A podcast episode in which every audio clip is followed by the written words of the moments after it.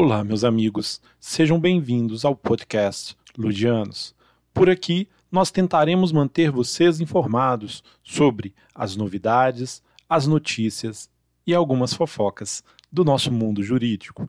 Meu nome é Cristiano e estarei com vocês semanalmente, apresentando o que há de mais relevante neste mundo tão cego, mas tão balançado. E neste nosso segundo episódio, começamos com a notícia de Bolsonaro, condenado por ofender a repórter Patrícia Campos Melo.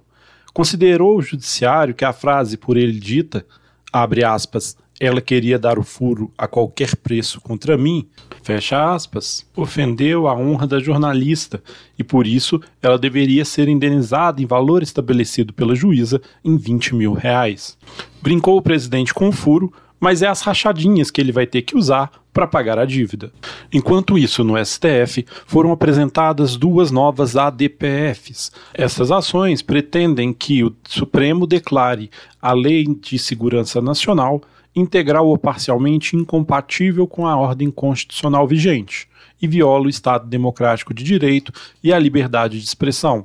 Estas ações são do PTB e PSB, lembrando que o PDT de Ciro Gomes algumas semanas atrás, deu início a este movimento jurídico. Estas ações, que estão com o relator Gilmar Mendes, colocam o STF diante do enigma da esfinge de Tebas. Afinal de contas, terão os ministros que decidir se a Lei de Segurança Nacional continua vigente e pode o presidente perseguir seus opositores, ou se continuará determinando a prisão de parlamentares por flagrante delito. Não podemos esquecer que o deputado Daniel Silveira, bolsonarista, foi preso com base na LSN. E aí, Supremo? Decifra-me ou te devoro. Caminhando para o final, o Supremo deu início na sexta-feira ao julgamento sobre o fim do voto de qualidade no CARF. O Conselho de Contribuintes é uma entidade que julga questões envolvendo tributos e ele é composto por 50% representantes do Estado, 50% representantes do contribuinte. Em caso de empate, o presidente do CARF, que sempre é um representante do Estado, tem o chamado voto de qualidade para desempatar a questão. Logicamente, sempre em favor do Estado. O STF, então, agora pauta para julgamento o fim deste voto de qualidade, permitindo que os empates sejam decididos em favor do contribuinte.